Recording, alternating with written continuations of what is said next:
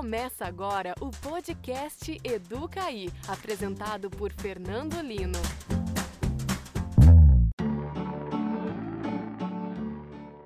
Você já ouviu alguém dizer que hoje em dia as crianças são muito mais inteligentes? Bom, além dos pais de primeira viagem, né, que em êxtase se tornam imediatamente maravilhados com a capacidade dos filhos reproduzirem as tarefas mais básicas, como bater palmas e desenhar, talvez seja possível sim perceber que hoje em dia as crianças são mais espertas. Afinal de contas, você já ouviu a história de que no passado os bebês demoravam vários dias para abrir os olhinhos, enquanto hoje já chegam ao nosso mundo com os olhinhos arregalados e curiosos? Se você ouviu o nosso episódio sobre as crianças e as telas, você entendeu o porquê do consumo de conteúdos ruins em telas pode ser prejudicial para o desenvolvimento do cérebro deles, né? Então, por esse lado, as nossas crianças podem estar sendo prejudicadas em termos cognitivos nesse sentido. Mas então, será que os mais jovens hoje são mais inteligentes do que as gerações passadas ou não? Para saber isso, nós precisaríamos analisar testes confiáveis de inteligência por vários e vários anos. E um deles, que por acaso já é aplicado em seres humanos há várias décadas, é o teste de QI. E foi exatamente isso que um cientista chamado James Flynn fez. James Flynn foi um cientista e investigador americano e ele se debruçou sobre os estudos da inteligência humana. Flynn descobriu um curioso fenômeno relacionado com a nossa inteligência. O James Flynn foi um cientista político que, na década de 80, se interessou por discussões relacionadas à inteligência, ao QI, e também sobre a questão da variabilidade em inteligência que era ocasionada pela genética, que a gente chama de herdabilidade genética. Meu nome é Renata Lima, eu sou psicóloga, neuropsicóloga, mestre em psicologia do desenvolvimento humano, com ênfase na avaliação das diferenças individuais. James Flynn descobriu algo muito curioso que gerou muita discussão no meio acadêmico. Segundo as análises de Flynn, houve um aumento muito grande na pontuação dos testes de QI entre as gerações mais novas durante o século XX essas gerações não estavam apenas acertando algumas perguntas a mais no teste, né? Elas estavam acertando muito mais questões. Para você ter uma ideia, se comparados os testes de QI de uma pessoa há mais de 100 anos atrás com alguém de hoje em dia, os seus antepassados teriam uma pontuação de 70 pontos, no limite para serem considerados com algum atraso mental, contra 130 pontos de um adulto hoje em dia também no limite para ser considerado como um gênio. Na verdade, é aumentado assustadoramente. Então, é uma coisa em torno de 20 pontos no teste de QI, o que dá mais ou menos um desvio padrão. Dá mais de um desvio padrão, um desvio padrão 1,3 por aí. Cada 15 pontos de teste de QI é um desvio padrão. Eu sou o professor Vicente Cassep Borges, eu fiz minha graduação em psicologia na Universidade do Vale do Rio dos Sinos, na Unicinos, em Rio Grande do Sul, São Leopoldo. Aí depois fiz uh, o doutorado na Universidade de Brasília, fui direto para o doutorado na UNB, em psicologia social do trabalho das organizações, pesquisando escalas que medem amor, que é a linha de pesquisa que eu faço, né? Então, dentro da área de avaliação psicológica, de testes e fiz meu pós-doutorado em psicologia quantitativa na Universidade da Califórnia em Davis. E aí ele observou isso, 20 pontos de uma geração para outra. Então isso significa que se pegar o se pegar as pessoas de hoje e avaliassem com normas antigas da correção do teste, a gente teria uma grande parte da uma grande parcela da população de superdotados. Né?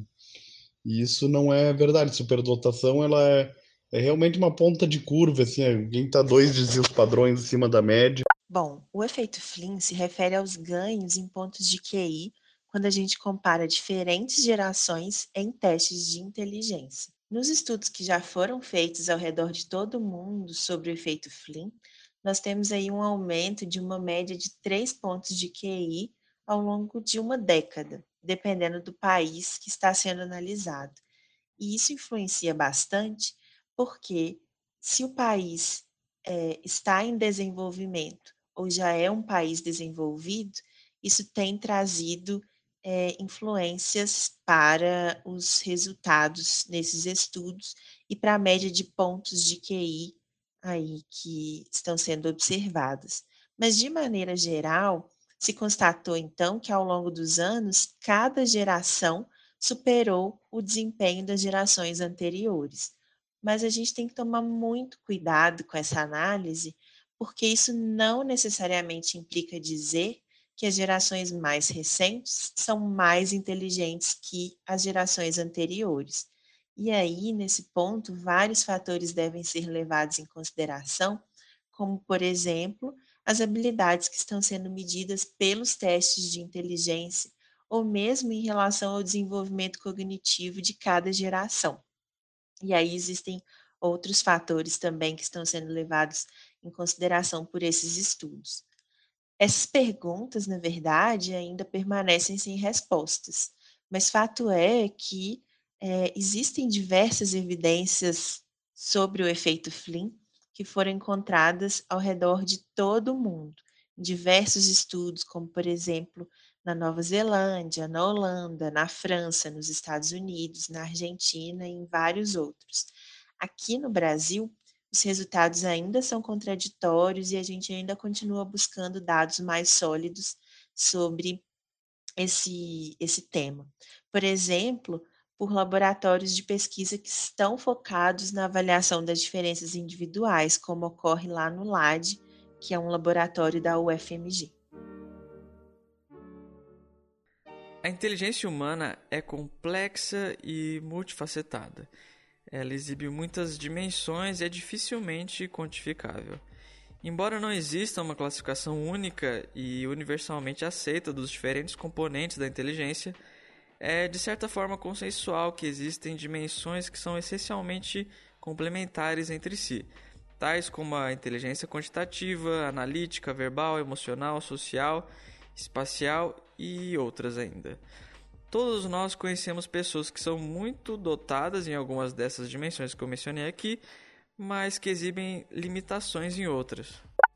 A inteligência é um conceito amplo dentro da psicologia, e uma das maneiras de defini-la é como a capacidade de raciocínio, de apreender ideias, de estabelecer relações entre ideias, de assimilar experiências e de fazer o uso adequado das informações que a gente recebe e ela é composta e, consequentemente, influenciada por diversos fatores, como, por exemplo, habilidades verbais, como a nossa habilidade numérica, nossa habilidade em relação à visualização espacial, ao raciocínio indutivo, a nossa velocidade para processar informações, a nossa capacidade de memória, entre outros fatores. Existe uma diversidade de testes de inteligência no mercado e aí, cada um deles vai avaliar uma ou algumas dessas habilidades.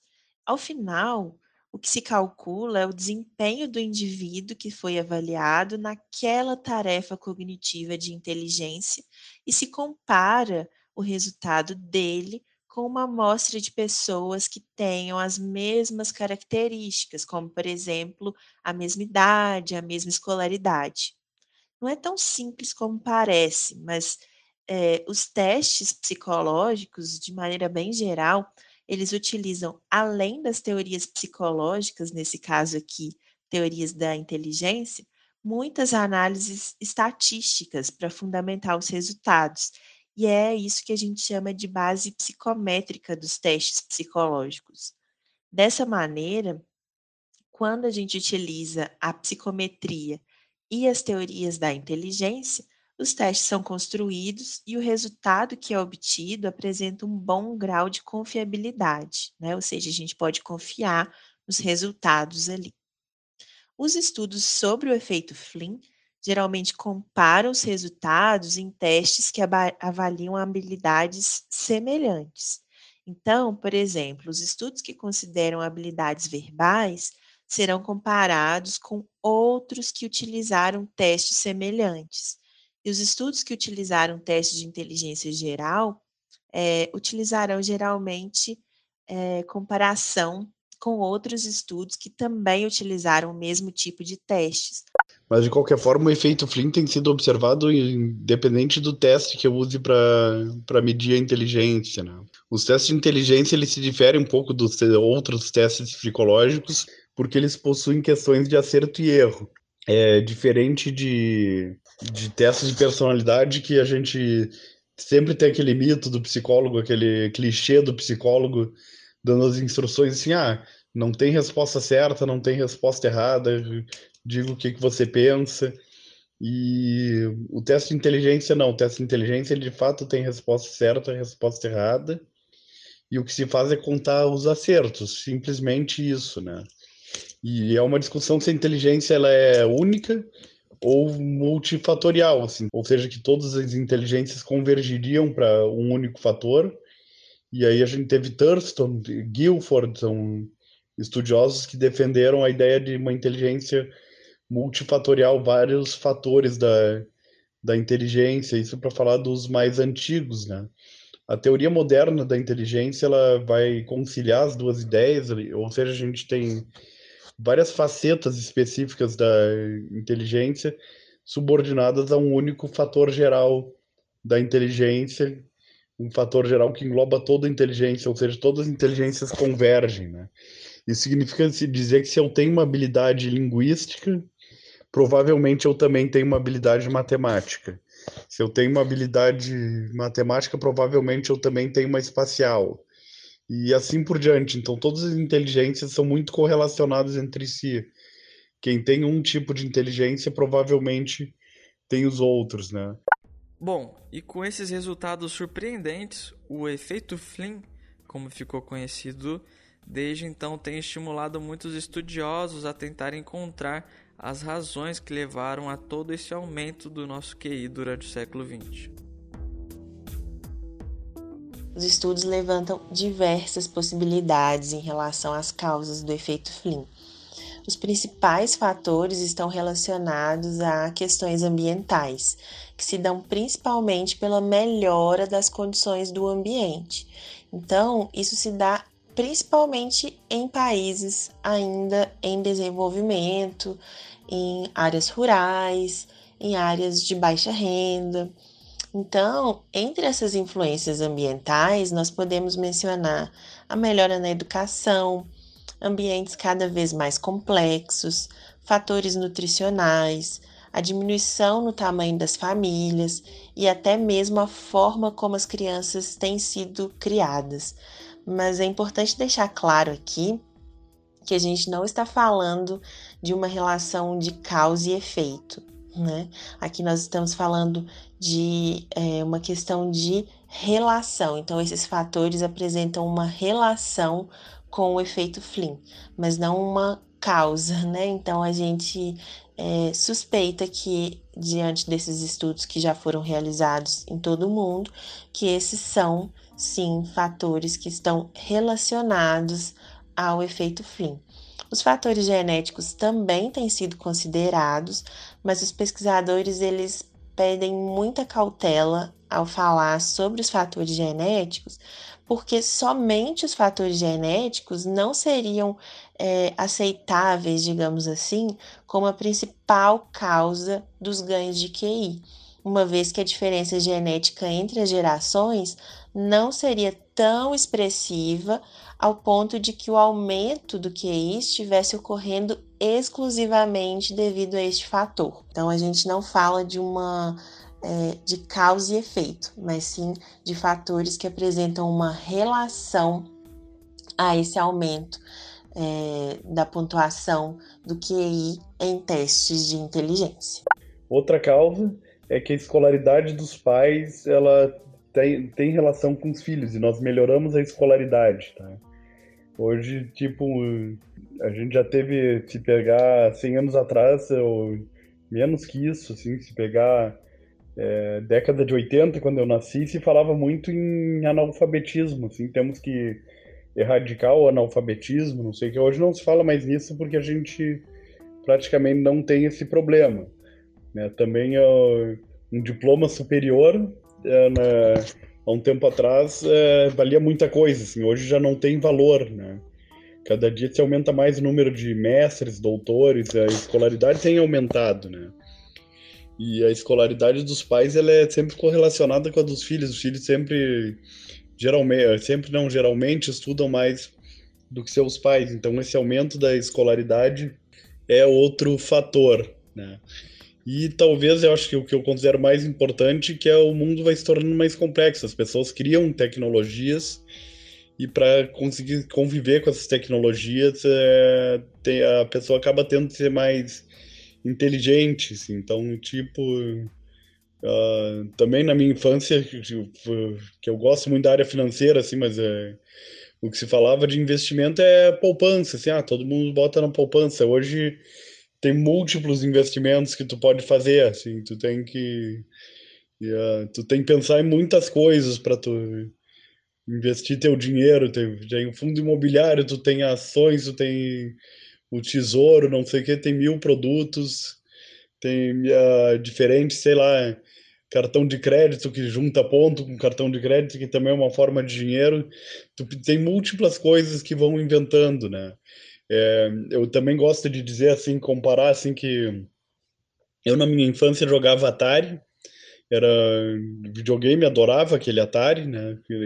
Só que meus pais não tinham videogame na infância, assim, e evidente que se eu tenho um brinquedo que eu tô lá resolvendo desafios, isso vai, vai de alguma maneira vai afetar minha cognição positivamente, né? Na última década, porém, um significativo conjunto de estudos parece indicar que o crescimento regular do QI previsto pelo efeito Flynn deixou de ocorrer durante as primeiras décadas do século XXI. A evidência preliminar, mas os resultados indicam que o aumento sistemático dos resultados nos testes de inteligência não se verificou durante o século XXI e poderá até mesmo estar sendo invertido. Alguns estudos têm mostrado que, em algumas localidades, os ganhos em testes de inteligência entre as gerações se estagnaram. É o que a gente chama de efeito teto. É como se a inteligência tivesse alcançado um ponto máximo em relação ao nível de QI. Nesse caso, nós estamos falando do efeito teto em termos populacionais e não em termos individuais. Mas esse fenômeno não está ocorrendo no mundo todo. Ele foi observado apenas em algumas localidades específicas, como por exemplo na Noruega, na Dinamarca.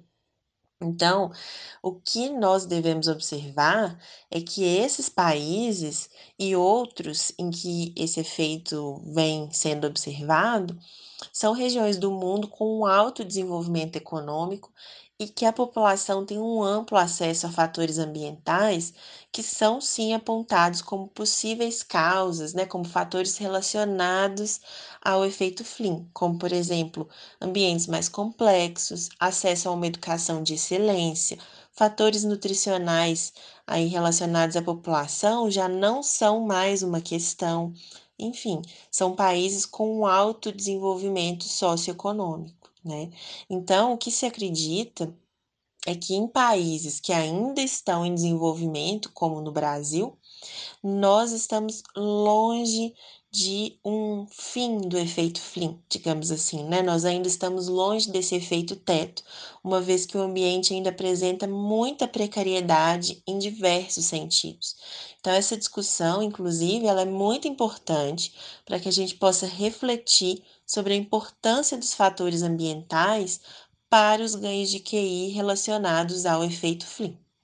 Isso é uma especulação que, que é feita, assim, e ela tem bastante base, assim, né? E, aliás, é difícil dizer o que, é causa e o que, é feito, né? Porque a gente não sabe se é por o país ser desenvolvido que, educa melhor as pessoas elas são mais inteligentes, ou se é porque nós temos pessoas mais inteligentes naquele país que aquele país se torna desenvolvido. Mas de qualquer forma, assim, tipo, os países já se desenvolveram agora, os países em desenvolvimento e subdesenvolvidos estão se desenvolvendo e se tornando até mais iguais, esses países já desenvolvidos. Isso tem sido acompanhado por um aumento mais rápido do, do QI médio, então, dos cidadã, cidadãos desse, desses países, né?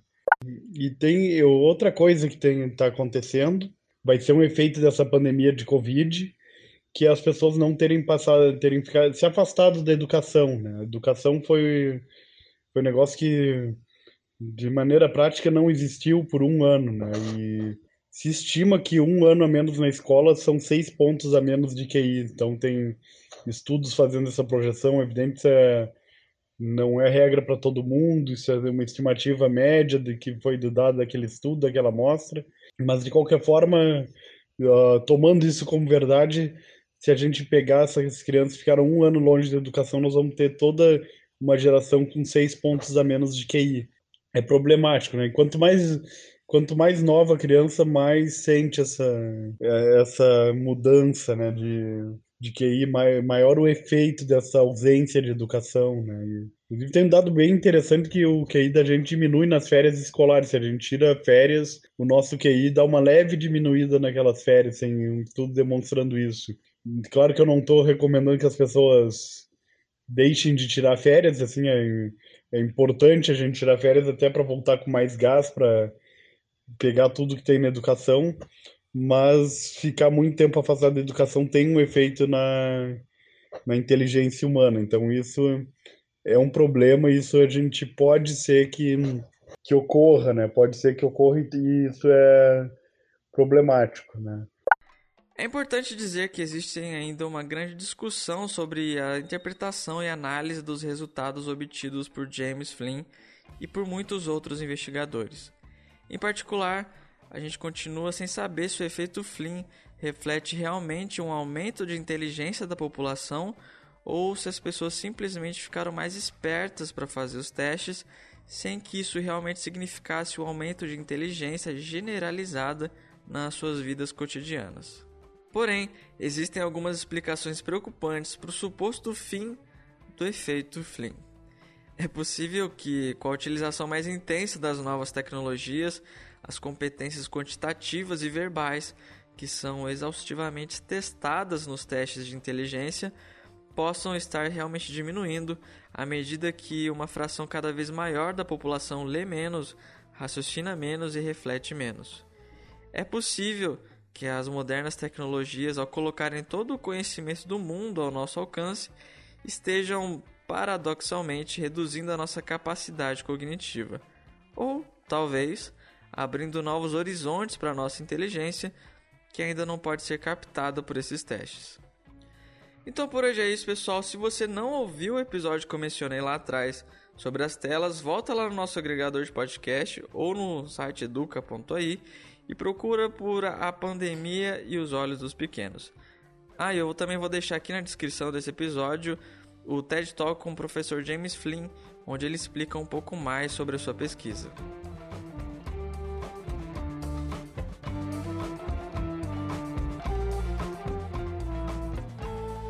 Nesse episódio eu gostaria de agradecer a nossa ouvinte Ana Carolina Ribeiro, que foi graças a ela que eu vi um problema no site do educa.ai, lá no episódio dos itinerários formativos que o pessoal não estava conseguindo ouvir por causa de um probleminha técnico.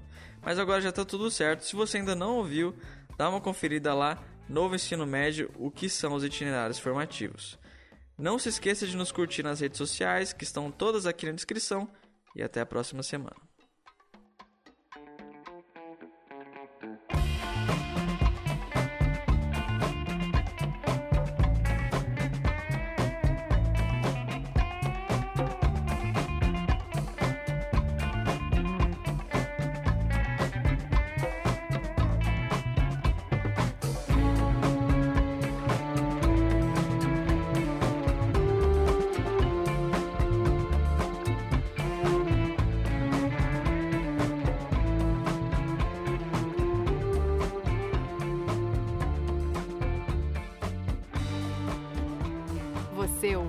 Podcast Educa aí, apresentado por Fernando Lino.